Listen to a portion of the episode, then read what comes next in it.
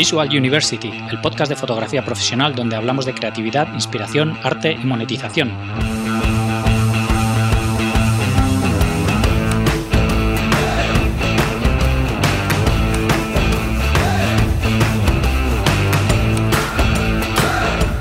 Bienvenidos al episodio 13 de Visual University. Mi nombre es Gonzalo Manera y hoy tenemos con nosotros a Iker Morán, uno de los creadores y editor de Fotolari. Para los que no lo conozcáis, Fotolari es una web de fotografía en la que hablan de material y un poco de cualquier curiosidad o cualquier cosa interesante del mundo de la fotografía.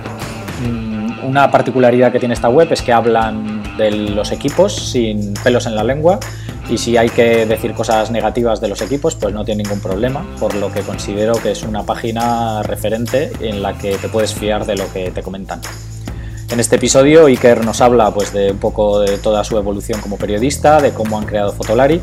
Y una cosa que me parece interesante que es que todos pensamos que de la fotografía solo se puede vivir mm, siendo fotógrafo, pero hay muchas otras formas de vivir de la fotografía, como por ejemplo el caso de Iker, que es periodista y vive de probar cámaras y de, y de otras muchas cosas, porque a día de hoy es un, es un proyecto que lleva poco tiempo y todavía están sacándolo adelante, pero, pero que espera que, que pueda ser su, su fuente de ingresos principal.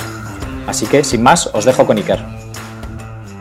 Bienvenidos a un nuevo episodio de Visual University. Hoy tenemos con nosotros a Iker Morán, uno de los creadores y editores de Fotolari. Eh, buenos días, Iker. ¿Qué tal? Buenos días.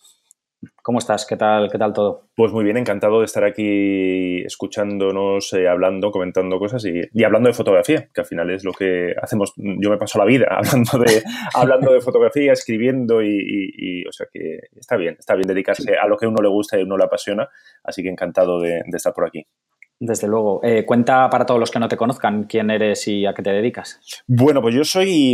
Yo siempre empiezo diciendo que soy de Bilbao, ¿no? Porque soy ya marca, ¿no? marca como un estilo, un nivel, ¿no? Y a partir de ahí ya todo, todo lo demás es más fácil. Yo, yo, soy periodista de, de, Bilbao, aunque llevo ya muchos años viviendo en, en Barcelona. Eh, estudié fotografía. Mm, después de acabar periodismo, mm, por estas cosas de la vida, en lugar de poder trabajar como fotógrafo, empecé a trabajar en, en revistas del sector sobre Casanova Foto, la gente que es de Barcelona, Madrid, conocerá, es una tienda de fotografía. Tenía una revista, bueno, pues yo era el que escribía esa revista. Después pasé a ¿Qué sabes de? Que es una, era una web que llegó a ser muy conocida dentro del sector de pruebas de cámaras y, bueno, sí, un, una web técnica sobre fotografía. Eh, eso se acabó, eh, cerraron, echaron la persiana hace un año y medio y hay un par de personas que, que éramos el, que a decir, éramos parte del equipo, bueno, éramos casi el equipo de, de que sabes de que es eh, Álvaro Méndez y yo, pues como estamos bastante pirados, decidimos continuar y montamos, y montamos Fotolari, donde básicamente hablamos de fotografía desde una parte técnica, pero no solo técnica, es decir, hablamos de cacharrillos, de megapíxeles, de cámaras, del último invento absurdo que ha salido, pero también nos gusta mucho hablar con, con fotógrafos, hacer entrevistas, eh, meternos, como decimos nosotros, en la mochila de los fotógrafos para ver cómo trabajan y con, y con qué trabajan. Y, y, ahí estamos, sobreviviendo, básicamente, como, como, la mayoría de medios de comunicación y como muchos fotógrafos. Y, y, todavía estamos en fase beta, porque llevamos un añito y medio y esto es. Llevamos muchos años en el sector, demasiados incluso, se podría decir. Pero bueno, en Fotolari lleva un año y medio, que es muy poquito para un medio. Así que ahí estamos a ver si conseguimos que, que, que, crezca y que, y que no sé, y que, y que nos dé dinero y que podamos vivir de ello, que al final es de, es de lo que se trata. Claro, desde luego, sí, sí.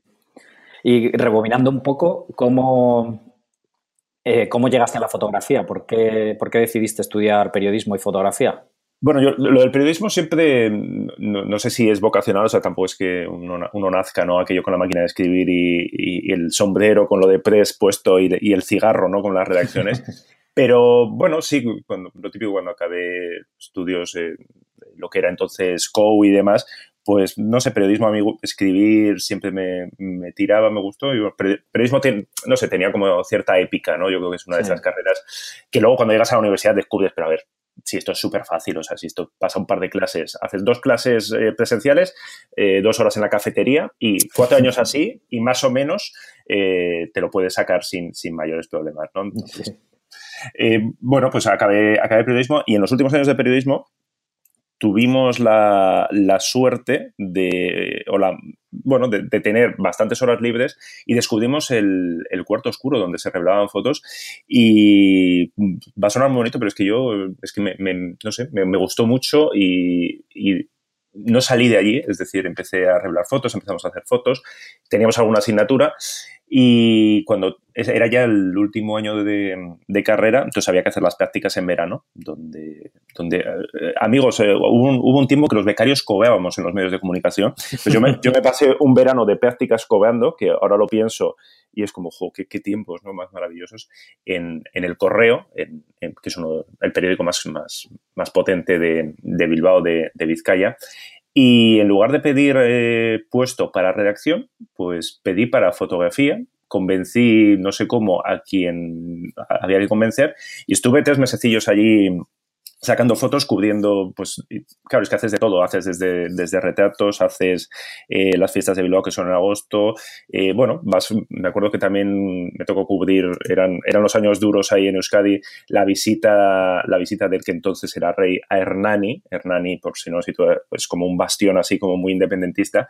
entonces hice casi periodismo de guerra, ¿no? Sin salir, sin salir mucho de Euskadi, se acabaron los tres meses y me, aquello me gustó y como por allí en Bilbao en aquella época las escuelas de fotografía no, no había o muy pocas o muy pequeñitas, me vine, me vine a Barcelona y empecé a estudiar eh, un posgrado de fotoperiodismo que estaba concentradísimo en, en, seis meses, estaba pensado para gente que, pues bueno, que, que trabajaba a la vez.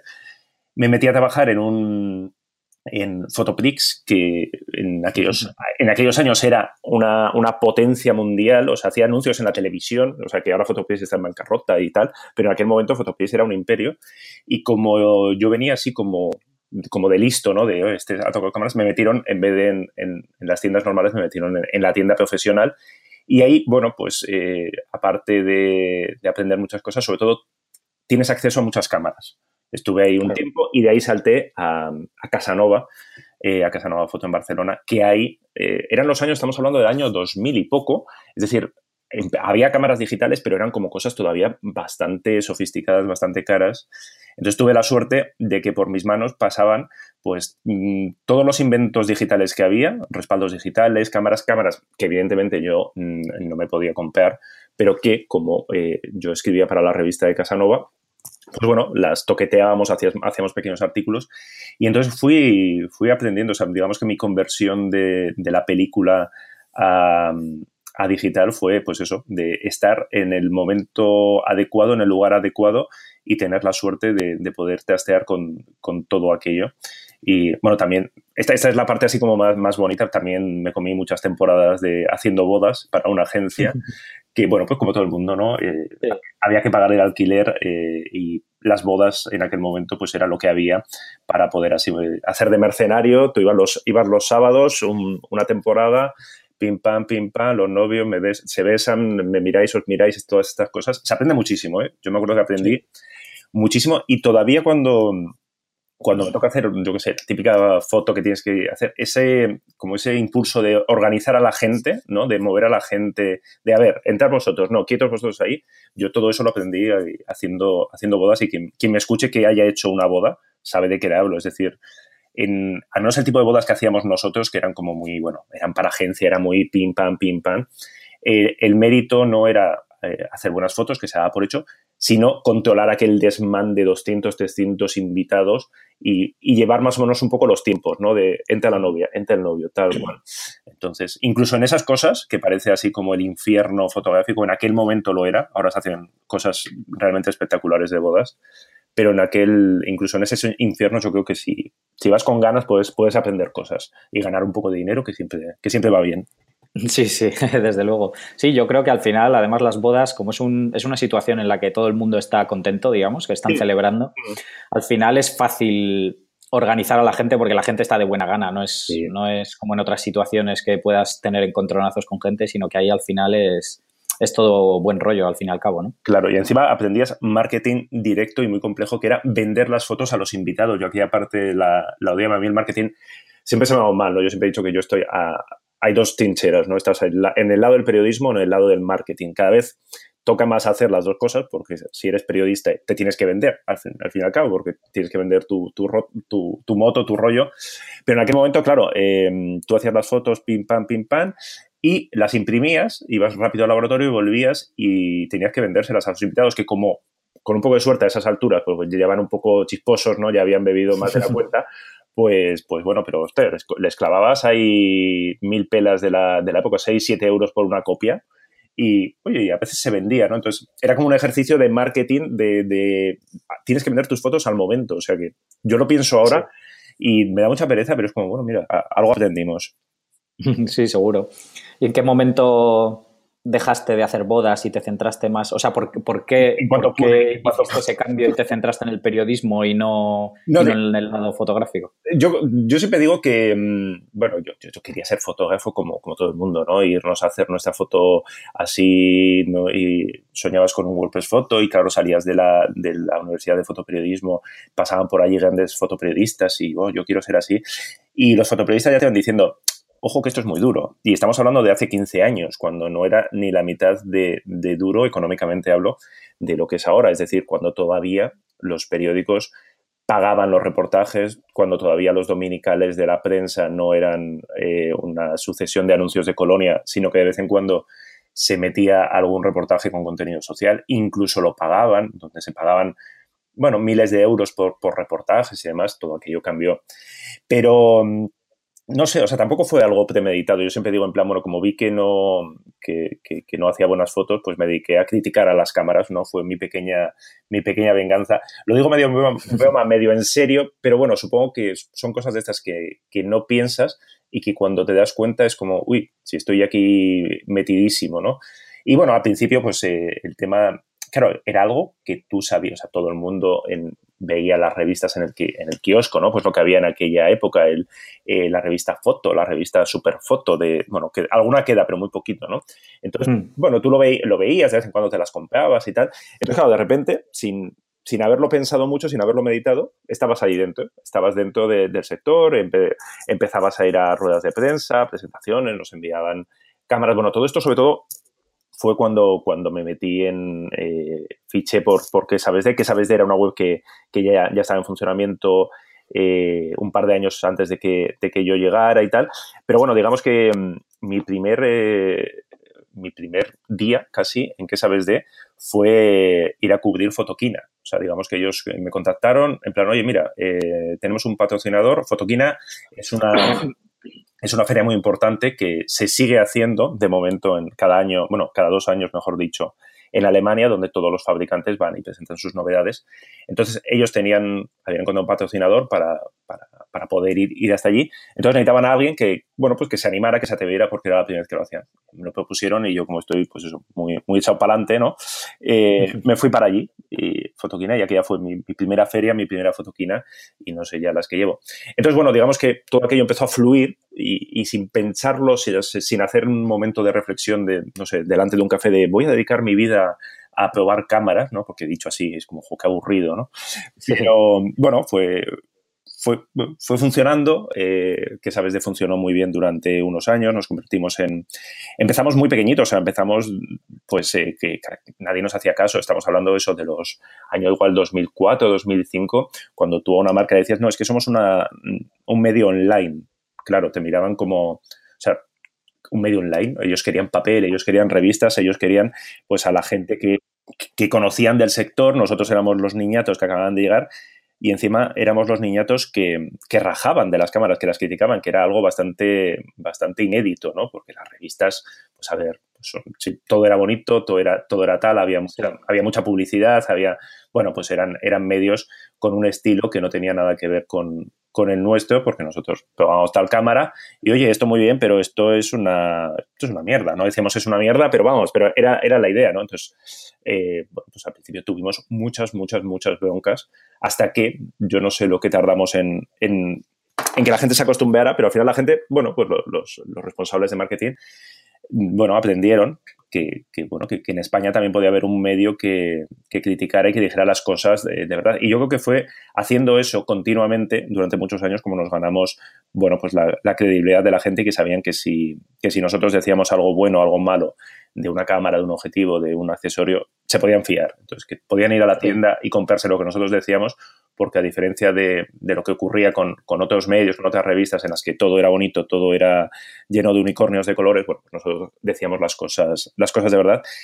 Y aquello funcionó, y aquello funcionó, y bueno, yo siempre digo, no es que fuéramos los mejores, es que no había nadie más. Entonces, pues nos hicimos como referentes, ¿no? que es una palabra que a mí me da un poquito de risa, pero bueno, pero es verdad, ¿no? Nos hicimos bastante conocidos y, demás. Empezamos a, hacer vídeos, que también surgió como una forma, como una cosa así, un poquito, pues, ocurrencia de, oye, ¿por qué esto no lo hacemos en vídeo? Mm, al principio hacíamos vídeos eh, sin, sin, hablar porque nos daba cosa, claro. Yo ahora, ahora yo tengo bastante soltura, ¿no? A la hora de decir tonterías delante de una cámara, porque son ya 10 años, ¿no? Haciéndolo, pero al principio daba como cosa. Y encima, no sé, en España no se hacía, es, decir, no existía YouTube ¿eh? cuando, cuando empezamos nosotros a hacer vídeos. Estamos hablando de, de batallitas de abuelo cebolleta de, de, hace muchos años.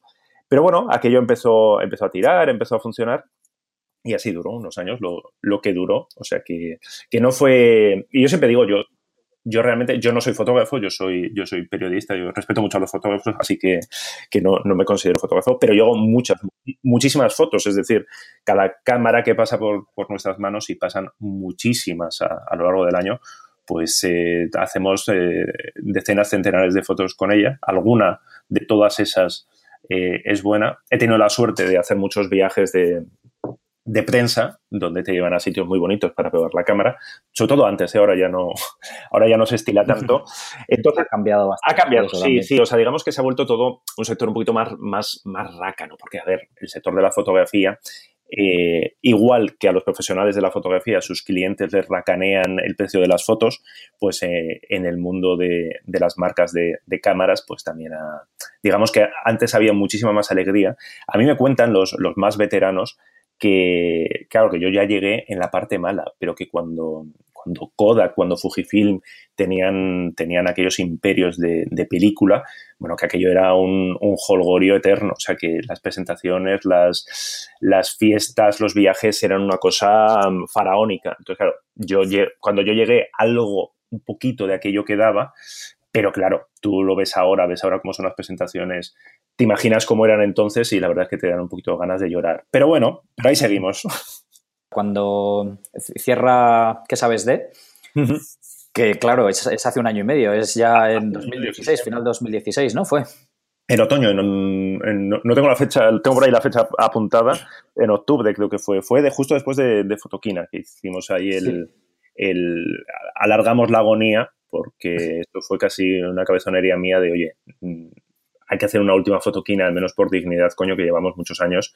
Entonces hicimos una cobertura así un poquito de aquella manera, pero bueno, no se notó nada. Y luego a, mm. la vuelta fue cuando, cuando que sabes de anuncio, anunció su, su cierre.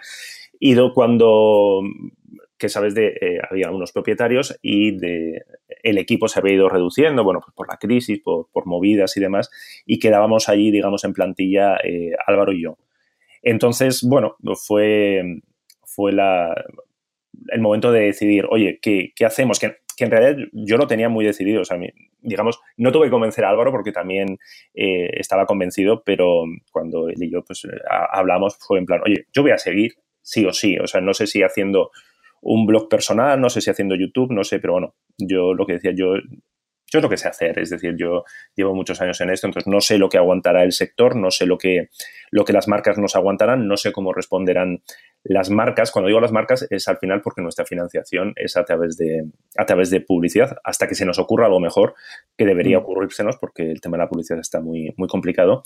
Entonces, bueno, decidimos decidimos probar, probar a ver qué pasaba, a ver cómo, cómo era la respuesta, asumiendo pues que iba a ser un que iba a ser muy duro y que iba a ser un golpe complicado porque las cifras de, de audiencia de que sabes de eran potentes, eran muchos años, era un posicionamiento eh, en Google conseguido pues con muchos años, con 10, 12, 14 años creo que, que duró la web, con lo cual tú buscabas una, una cámara y acababas en, en que sabes de, con miles y miles de opiniones de usuarios, con una base de datos que, que estaba hecha y picada en piedra a lo largo de muchos, muchísimos años.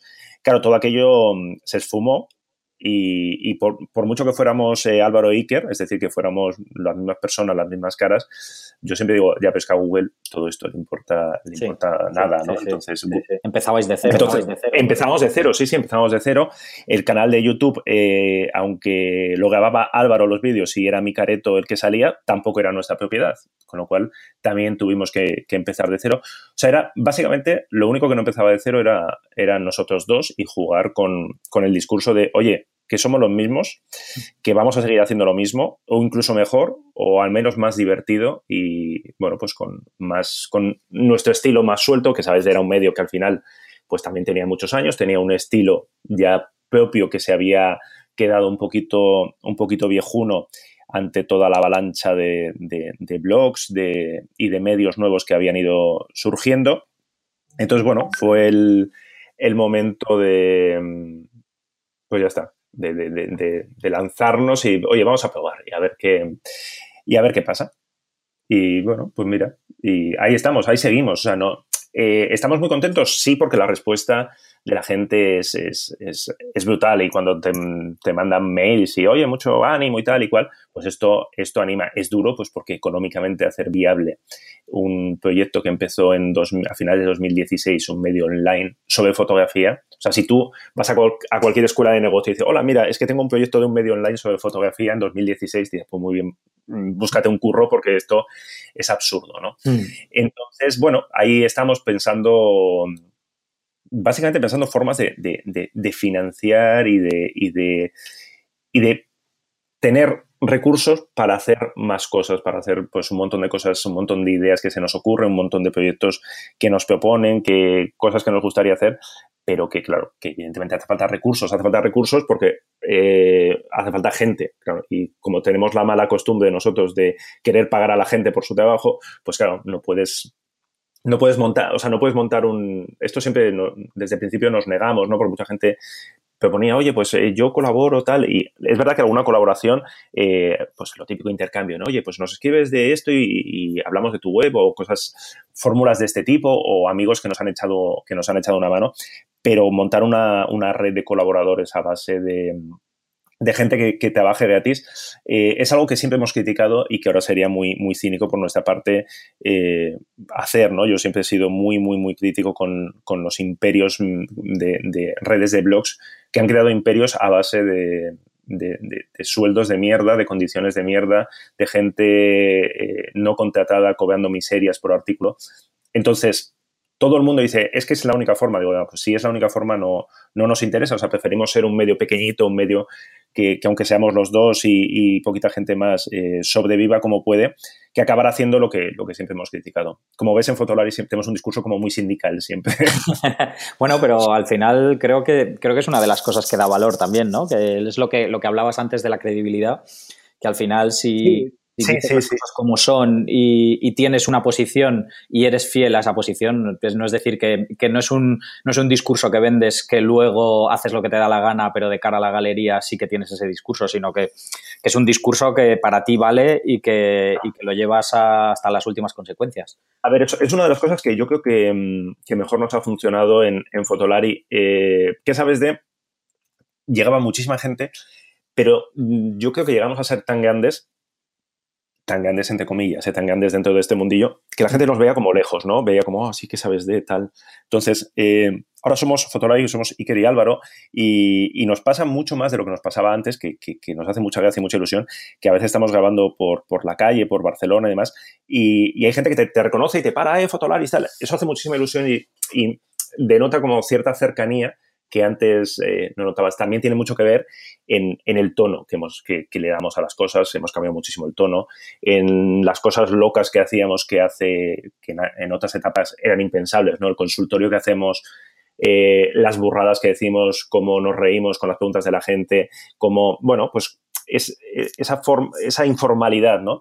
Hmm. Que, que en realidad es como somos nosotros. Es decir, si cualquiera nos viera eh, pues eso, iba a decir, en una reunión editorial, no es que no tenemos reuniones editoriales, no tenemos guiones, la gente nos pregunta, ¿los guiones de Lola que hace? nos descojonamos, en plan, ¿los qué? Los, los guiones de Lola que hace, no, Lola que hace, miramos las preguntas, las preparamos, intentamos eh, consultar lo que no sabemos y luego es todo sobre la marcha. Y, los guiones que hacemos eh, de los vídeos y demás, pues no, no, hay guion. O sea, son, llevamos tantos años haciendo lo mismo y, y es verdad que ya llevamos tantos años trabajando juntos, pues bueno, que consigues ese nivel de, de, de, chistes, de tonterías, de guiños y tal, que, está muy bien. Luego también hace que discutan mucho, pues bueno, como, como pasa con, los matrimonios viejos, ¿no? Pues esto pasa lo mismo, ¿no? Álvaro y yo, pues eso, muchas veces como él, haría las cosas de una forma, yo haría las cosas de otra, y discutimos, y, pero bueno, pero ahí salen las cosas, pero sí, lo que yo creo que, que esa forma de, cercanía, ¿no? Esa de Sí, de que la gente nos ve como, oye, es que no son, no son aquí los,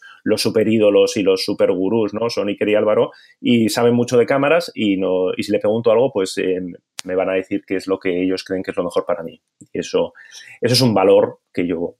A mí, a mí me gustaría tener un medio, así que... O sea, es el medio que a mí me gustaría, me gustaría leer, que es el tomicazo que siempre se dice, ¿no? Y que... Pero que en este caso yo creo que es cierto. Sí, hombre, yo creo que al final si haces algo de lo que, es lo que tú leerías y de lo que tú estés completamente satisfecho, qué es lo que tú buscarías en esa situación, pues al mm. final siempre va a haber una gente que se sienta identificada con eso también, ¿no? Siempre va a haber alguien como tú. Yo siempre me gusta pensar que la gente eh, es consciente de que no hay, o sea, de que no hay impostura, que no estamos haciendo un papel. Es decir, que cuando algo nos apasiona, nos apasiona y si una cámara, yo creo que se nos, se nos nota, ¿no? Si, si nos gusta, si no nos gusta, cuando estás escribiendo algo que te apasiona, cuando estás entrevistando a alguien que realmente te gusta, yo creo que, que eso hemos conseguido o, es lo que intentamos, ¿no? Yo es lo que aspiro, transmitirlo. Entonces, que no hay un papel, que no hay... Nosotros em, siempre hacemos mucha coña y siempre intentamos huir del, discurso de los intensitos, ¿no? En fotografía hay mucho, sí, mucho discurso épico, ¿no? De, mucho de, ah, no, la, esta fotografía pretendo contar. Entonces nosotros hacemos un poquito de broma con, con todo esto. Broma, sí, desde el respeto, nuestro tono siempre es muy sarcástico, muy, muy, bueno, con un puntillo hiriente, hiriente profesional, profesionalmente, es decir, cuando nos metemos, yo qué sé, cuando hacemos eh, chistes con Steve McCurry y su Photoshop, pues evidentemente no nos metemos con Steve McCurry como persona humana, sino Steve McCurry como fotógrafo que maltrata a sus becarios y que encima hace cosas chuscas con, con Photoshop y le pillan, ¿no?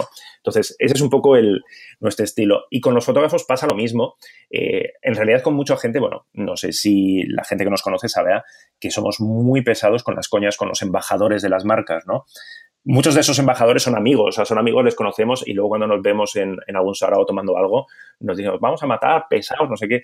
Pero bueno, es un poco el discurso, ¿no? Lo que mucha gente eh, desde fuera eh, que ve este sector y piensa, ¿por qué este señor está tan pesado con que me compre una Nikon, una Canon, una Fuji, una Olympus, tal. Bueno, pues nosotros lo explicamos un poco. Pues mira, este señor es un embajador de esta marca y posiblemente a él o le han dado el equipo o tiene un acuerdo o le han hecho un buen precio. Entonces, sí, hace buenas fotos con esto, pero que sepas que detrás hay una historia, ¿no? Pues este tipo de cosas contadas con cierta dosis ahí como de, de, de, mala, de nuestro punto de mala leche, ¿no? De, hay mucha gente que nos dice, sois muy haters y tal, estáis todo el día rajando. Bueno, es que hace falta, ¿no?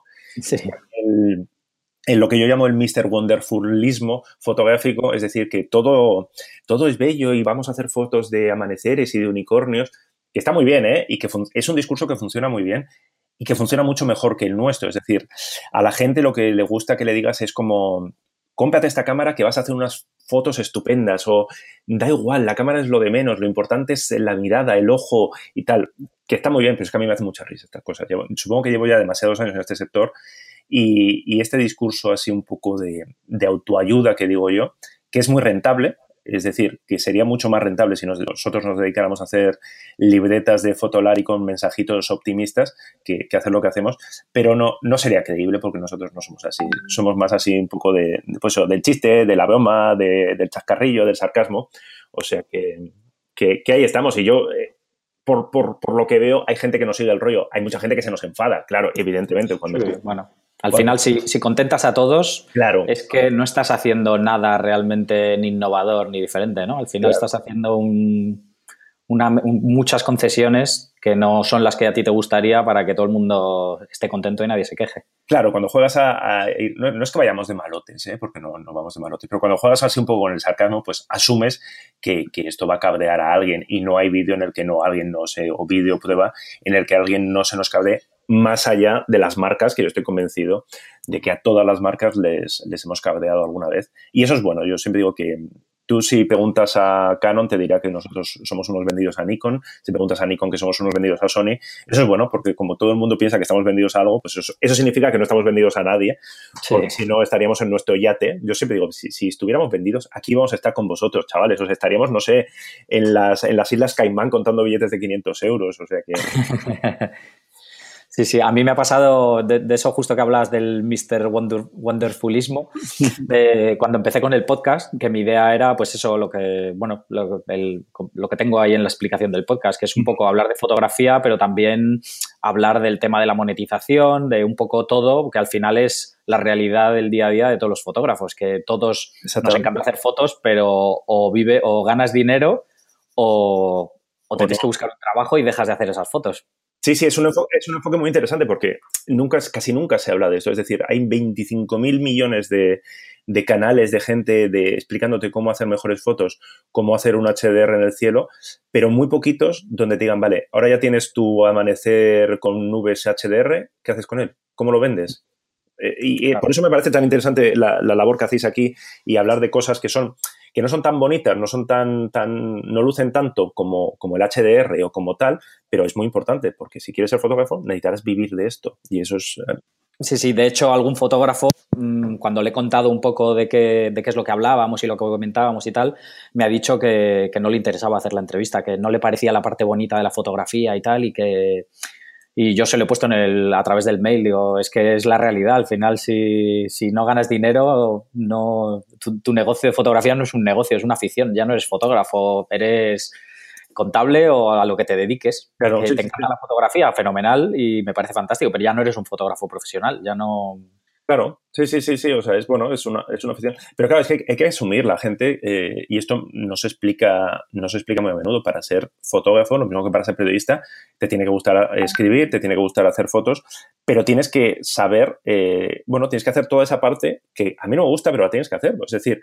cuando, cuando llega eh, el IVA, pues tienes que hacer tus cuentas, tienes que tener cierta contabilidad, tienes que pensar, oye, mm, yo sé hacer esto o, se lo, o voy a tener que coger a alguien para que me lleve la gestión Tienes que estar, en el caso de muchos fotógrafos, por ejemplo, es una forma de rentabilizar pendiente de concursos. Hay muchos fotógrafos que sabe que con los medios no se puede ganar la vida y lo que hace es, está pendiente de convocatorias de concursos, intenta sacar dinero con eso para financiar futuros proyectos. O sea que son cosas que no se explican, más luego toda la parte de marketing, más luego toda la parte de propuestas que tendrán los fotógrafos que tienen que, bueno, pues que tienen que lidiar con, con, ofertas terribles que les hacen, pues contestar a todo eso, mm, regatear con los clientes, pedir facturas que no se han pagado.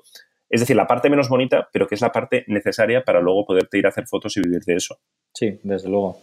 Y eso es lo que nos explican los, los Wonderfuls. Eso es lo que nos explican las tacitas de... Claro, a la, a la gente ahora se ha puesto de moda decirle en plan, para, hacer, para ser fotógrafo solamente tienes que querer serlo. Y es como, no, señores, esto es una gran mentira. O sea, esto es, esto es crear una burbuja o todo, bueno, pues es, claro, a la chavalada tú le dices, en plan, ¿tú qué quieres ser? Youtuber. ¿Por qué? Porque ellos piensan en youtuber, en plan, voy a currar una hora al día como mucho, voy a viajar, voy a petarlo, petarlo muchísimo y voy a vivir de esto. Claro, lo que nos explican es que para hacer un blog, hacer YouTube, escribir algo, necesitas dedicar muchas horas, necesitas mucha perseverancia, necesitas cruzar un desierto de mucho tiempo en el que no estás seguro de hay alguien al otro lado, alguien me está escuchando, alguien está viendo mis vídeos, alguien me está leyendo y tú mientras tanto lo sigues haciendo confiando en que funcione.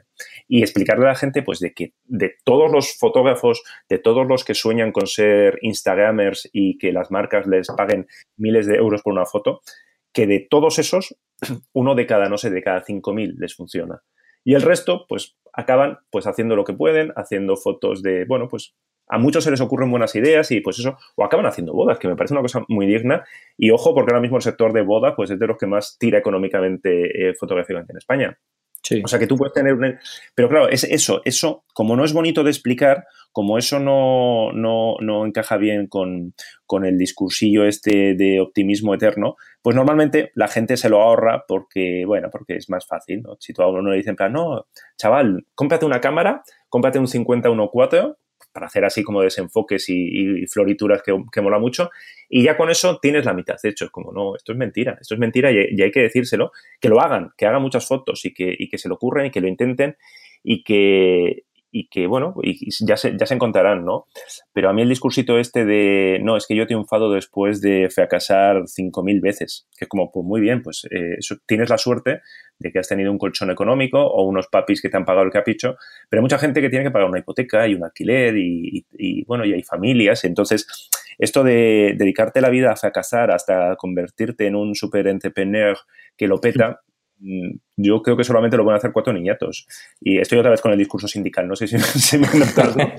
Sí, sí, sí, son, cosas que, el vendehumismo este, que en la fotografía siempre ha existido, ¿no? Porque, a ver, en la fotografía, los grandes, muchos grandes fotógrafos, cuando tú te sentabas con ellos a hablar, es como, hostia, me estás vendiendo una moto, pero lo haces muy bien, ¿no? O sea, hay gente que vende una moto y que detrás tiene un discurso y que es muy bueno. Por ejemplo, eh, Foncuberta, Foncuberta es un artista, es un gran fotógrafo pero tiene un discurso que sabe que le funciona, sabe que hay un porcentaje de humo en lo que dice, que, pero sabe que le funciona y el tío lo ha rentabilizado y vive estupendamente y detrás de eso, si tú luego hablas con él, sabes que rascas y hay algo, ¿no? Hmm. Pero ese vende un mismo hueco de detrás no hay absolutamente nada, que en la fotografía hasta hace unos años no era tan habitual ahora es como lo más normal del mundo. O sea, ahora hay mucho, mucho fotógrafo, mucho. No, si te das un pase por, Instagram, lo ves, ¿no? Mucho, pues bueno, chaval, gente joven y no tan joven, que dice, pero bueno, exactamente qué es lo que me estás vendiendo. Y nada, nada, o sea, es esa pose, esa. Y yo creo que eso se está instalando tanto, tanto en la, en la fotografía, que está dando como un ejemplo a la, a la gente que está ahora estudiando que, o que no está estudiando, pero que quiere ser fotógrafo, y le está dando una imagen irreal de cómo está el sector y de, mm, y de la hostia que se van a dar. No sé si se puede decir hostia en este podcast, yo soy muy mal hablado. Pero sí, sí, del, del, golpe que se van a dar contra, contra la realidad y que yo no sé qué, cuánto dinero tendrán para darse muchos golpes contra la realidad. Pero bueno, mucha gente no, no, tiene, no tiene esa capacidad de errar, errar, errar hasta acertar, porque, bueno, pues porque hay que pagar facturas y demás. Sí, no, hombre, lo que está, lo que está claro y que que todos los fotógrafos con los que he hablado han coincidido es que la fotografía al final es una, una profesión que requiere mucho tiempo de práctica, mucho tiempo de, hacer cosas, de encontrar un poco tu estilo y, de, que hasta que realmente empiezas a ganar dinero o, es una afición muy fuerte o acabas abandonando porque no... Sí, sí, sí, tal cual. Mm. y yo creo que además prácticamente todos los fotógrafos han empezado, Mm, siendo primero aficionados a la fotografía y poco a poco han ido mejorando, han ido viendo que podían ganarse la vida y entonces ha sido cuando se han lanzado a la piscina. Nadie ha empezado eh, mm, lo típico que te preguntan tus padres cuando terminas el instituto. Bueno, ¿y qué quieres ser de mayor? Y es fotógrafo, voy a empezar a hacer fotos. Pues nadie hace eso, siempre tienes una historia ya por detrás de eso, ¿no? De, antecedentes fotográficos o que te apasiona de alguna manera. Nunca ha pasado, pero yo ahora me pregunto Ahora igual pasa, ¿eh? O sea, ahora mismo igual hay gente que está en el, en el instituto, en, en LOXE, en, como, como, se llame ahora, mm. y, y claro, mm, tú lo que percibes es, ¿tú qué quieres ser? Eh, ¿Un periodista al que van a despedir no sé qué? ¿O un youtuber, instagramer como que sea el primo del Rubius y que gane no sé cuánto? Entonces, igual si hay un, una gente joven que está empezando y que directamente sí se, sí se pasa, o sea, sí se salta el lado de afición, en plan, no, yo quiero ser fotógrafo, porque ellos perciben ser fotógrafo como esa persona que está en Instagram, que se pasa el día viajando, que se pasa el día comiendo en restaurantes no sé qué, y creen que se puede vivir de eso. Y lo creen, entre otras cosas, porque nadie les, nadie les dice la verdad, o sea, nadie les dice que hay muy poquita gente, ¿no? O sea, que, por suerte en España Dulceidas hay una, por suerte. que, que, si hubiera 20, pues ya, no sería lo mismo, ¿no?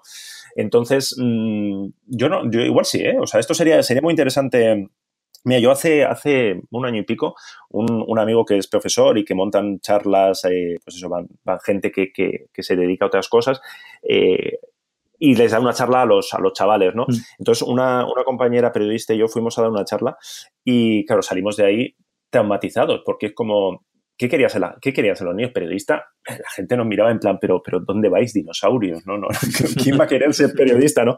Y dice, muy bien hecho.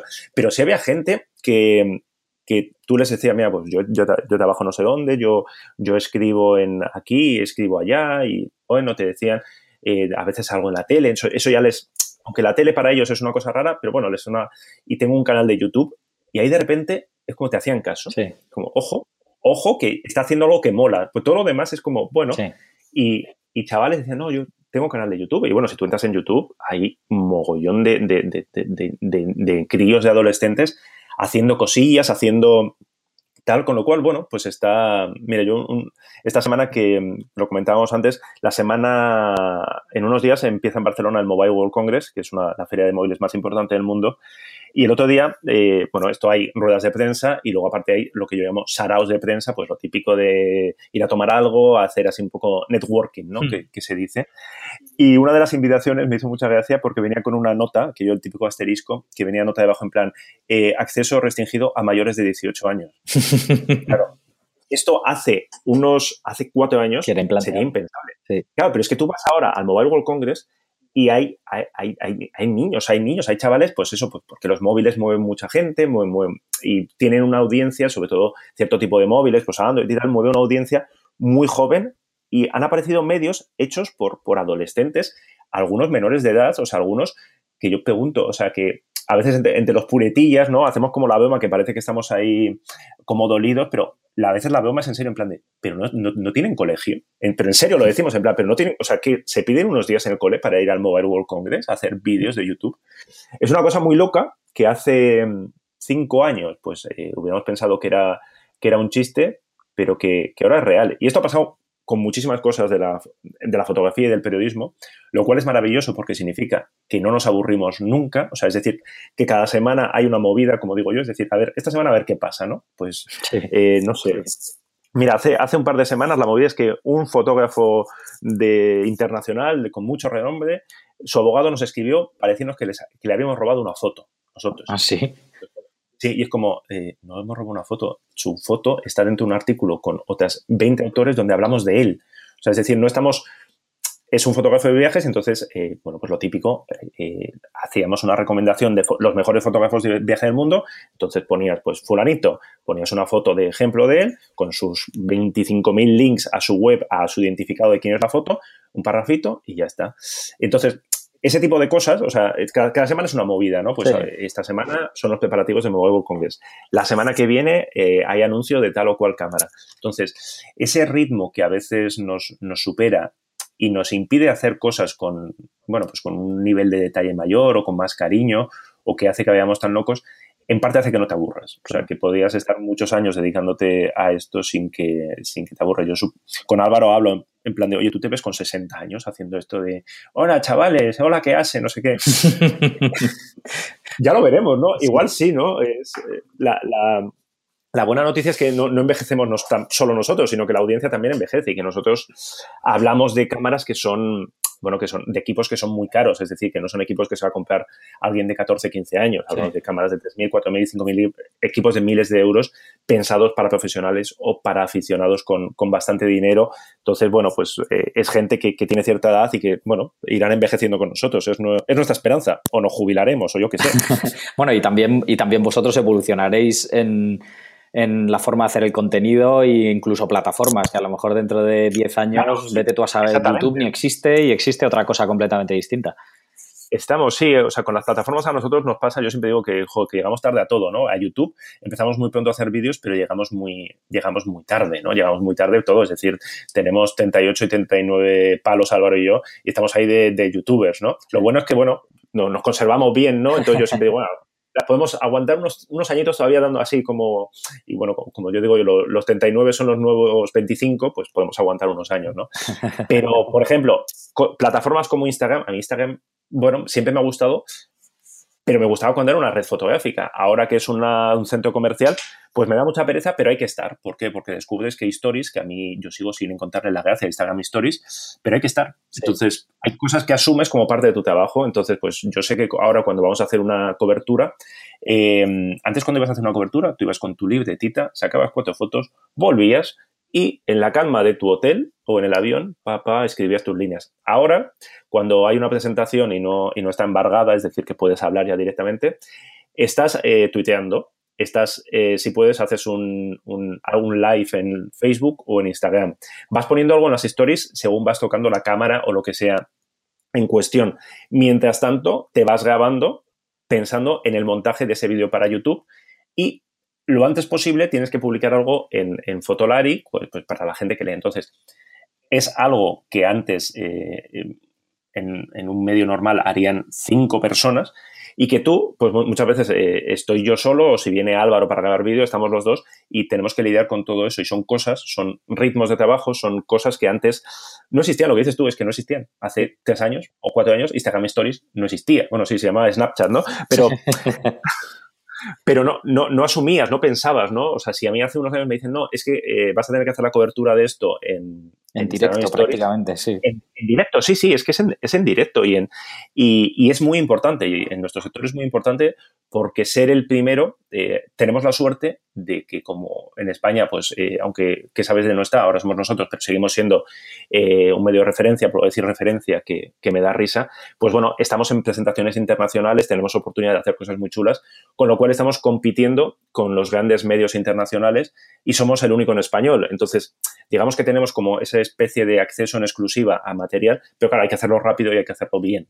Claro. Entonces, es, una locura. O sea, la, semana que viene, por ejemplo, yo sé que va a ser una locura porque eh, se van a presentar móviles que fotográficamente son interesantes y que nosotros cubrimos.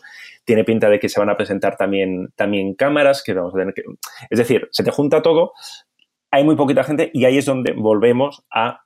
Ojalá tuviéramos una redacción de cinco personas y de seis personas y pudiéramos ir con un equipo, que es a lo que aspiramos, ¿no? No a tener una redacción como tal, porque la redacción muchas veces ha, desaparecido, ¿no? Hmm. Eh, Fotolari tenemos, tenemos, más que una redacción, tenemos un sitio donde nos pueden llegar las cámaras y recoger las cámaras, que es lo que al final necesitamos. El resto del tiempo, pues, o trabajamos o, donde grabamos los, los vídeos en la que hace, el consultorio y demás, pero lo que, yo siempre digo, yo lo que necesito es un, portátil y, conexión y conexión wifi. Ya está, el resto eh, se puede apañar.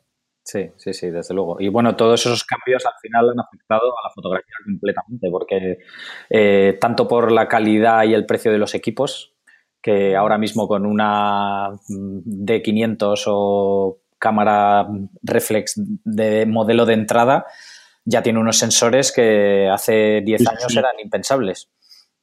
Yo siempre digo, claro, eh, cuando las primeras cámaras digitales estábamos hablando de 5.000, 6.000, 7.000 euros para empezar a hablar de algo decente, ¿no? Ahora, por 2.000 euros puedes tener un equipo, o sea, puedes tener un equipo que supera con, sin ningún problema cualquier cosa de, cualquier cosa de hace 5 años. Eh, la buena noticia es que esto va a seguir, es decir, que, el punto de acceso va a ser cada vez más bajo. La mala noticia es que los equipos se nos van a quedar viejos, entre comillas, mucho antes. Es decir, sobre todo para la gente que le gusta estar a la última. Es decir, si tú asumes que tu cámara, tu, yo qué sé, tu 5D Mark IV, tu Nikon D850 o tu Sony A7 va a ser igual de buena hoy que dentro de cinco años, que esa es la verdad. Es decir, los sensores no envejecen, las cámaras pueden fallar alguna cosa, ¿no? Pero en la calidad de imagen es la misma. El problema es que tú, en, ese, eh, en esa etapa, vas a ir viendo cómo otras, cómo otras cámaras han evolucionado y cómo eh, el ruido que tú tienes a 32.000 o a 64.000 ISO, que hace unos años era una cosa impensable poder disparar esas sensibilidades y hoy nos parece normal, pues vas a ver cómo las cámaras de las siguientes generaciones, las nuevas generaciones, eso ya lo hacen mucho mejor y no, tienen, y no tienen ese ruido. Entonces te va a entrar hay el, síndrome este de necesito una cámara nueva. Es como, no, no necesitas una cámara nueva. Quieres una cámara nueva, pues porque a todos nos gusta tener lo último. Y dentro de cuatro años, pues igual si no tienes 8K, eh, no grabas en 8K, eres un matado, ¿no? Entonces, ¿significa eso que tu cámara es mala? No, pero bueno, estamos viendo, estamos viendo también cambios, no solamente en el sector, sino en, las cámaras. Estamos viviendo un momento muy interesante. Eh, todo el tema de las reflex, las sin espejo. las sin nosotros, mm nos, nos lleva, bueno, llenamos páginas y páginas con, con coñas, con el sin espejo y las reflex y tal, pero evidentemente estamos en un momento de cambio y dentro de cinco años el mercado no tendrá posiblemente nada que ver con lo que, con lo que tenemos ahora. Para nosotros eso es interesante. Para un fotógrafo yo entiendo que es un poco inquietante, ¿no? Porque si vas a invertir 5.000 euros en un equipo, es como, ¿en qué invierto? Y si, y si invierto ahora en una Canon estupenda y dentro resulta que me, cambian la montura, no me van a cambiar la montura, estoy, estoy poniendo un ejemplo, ¿no? Y, o Nikon, ¿no? Nikon va a sacar una sin espejo, va a mantener la reflex durante cuánto tiempo, ese tipo de preguntas. Apuesto por Sony, como mucha gente ahora, me gasto 6.000, 7.000 euros en un equipo de Sony, pero es que mm, sus cámaras todavía no son tan resistentes, ¿no? Y si me voy un día al monte y se me moja, pues... Es decir, todo este tipo de preguntas, que en teoría para eso estamos nosotros, ¿no? Para intentar a la gente, eh, bueno, pues eh, orientar un poco y decirle, pues mira, tiene pinta, porque no somos adivinos tampoco, tiene pinta de que esto va a ir hacia aquí. Suponemos que va a pasar eso. Si luego no pasa, pues tampoco nos pidas a nosotros las cuentas, ¿no? Pero bueno, viendo un poco así en, perspectiva la línea de tiempo del sector, más o menos te imaginas por dónde pueden ir los tiros. Y bueno, con eso, con eso jugamos y con eso intentamos usar para, ayudar a la gente. Claro, y, luego otra cosa que también creo que es inherente a la fotografía es que eh, los propios fotógrafos siempre queremos estar a la última, el último modelo, porque este tiene no sé qué y este no sé cuántos, pero luego en la realidad del trabajo del día a día, a un cliente le da absolutamente igual que tú uses una Sony, una Nikon, una Canon o un iPhone. Mientras el trabajo sea bueno y sea lo que le está buscando, está, claro que hay una parte de aparentar, ¿no? Que si tú te están pagando X mil euros por un trabajo, no puedes aparecer con una cámara muy pequeñaja porque el cliente te mira como diciendo, este que hemos contratado no tiene ni idea. Pero aparte de eso, mm, una vez que le entregas el trabajo a un cliente, mm, le da igual con qué objetivo está hecho, le da igual el diafragma, le da igual todo. Él lo que quiere es el resultado y si el resultado es bueno, al final da igual que estés trabajando con una cámara de hace cuatro años, no hay ningún problema. Es muy interesante esto que dices del tamaño de los equipos porque es otra de esas cosas que no se habla, ¿no? Ahí estamos como en un momento de resurgir, con muchas comillas, del, formato medio, ¿no? De cámaras, mm. pues Hasselblad siempre las ha tenido, tiene unos equipos espectaculares, Fuji está, eh, está apostando fuerte por formato medio, Pentax tiene su formato medio y mucha gente nos pregunta, pero vamos a ver, ¿qué sentido tiene esto? Pero bueno, pues más allá de la parte técnica, que todos lo sabemos, un sensor más grande y bla, bla, bla, tiene sentido que si tú estás cobrando X por, por un trabajo, tu cliente quiere ver algo grande. Lo que dices tú, le da absolutamente igual si es Fuji o si pone ahí eh, hacendado, pero lo que quiere es ver algo grande, ver algo que parezca profesional. Quiere, muchas veces hablas con fotógrafos que esto normalmente no lo, no lo dicen públicamente, es como mm, que te montan ahí un cifostio de focos, no sé qué, los, los profotos, los no sé qué, el parasol más grande que tiene, y tú le miras en plan, esto dice, bueno, porque esto gusta, ¿no?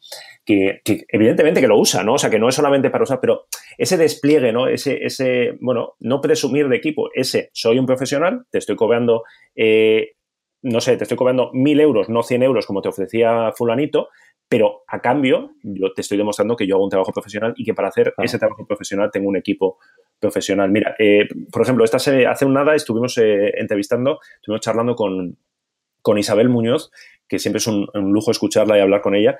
Y eh, como nosotros siempre tiramos un poco hacia la parte más, más técnica, yo pensé, bueno, Isabel Muñoz, que tiene ese componente eh, de artista, mm, no le voy a hablar de cámaras porque me va a mandar a paseo.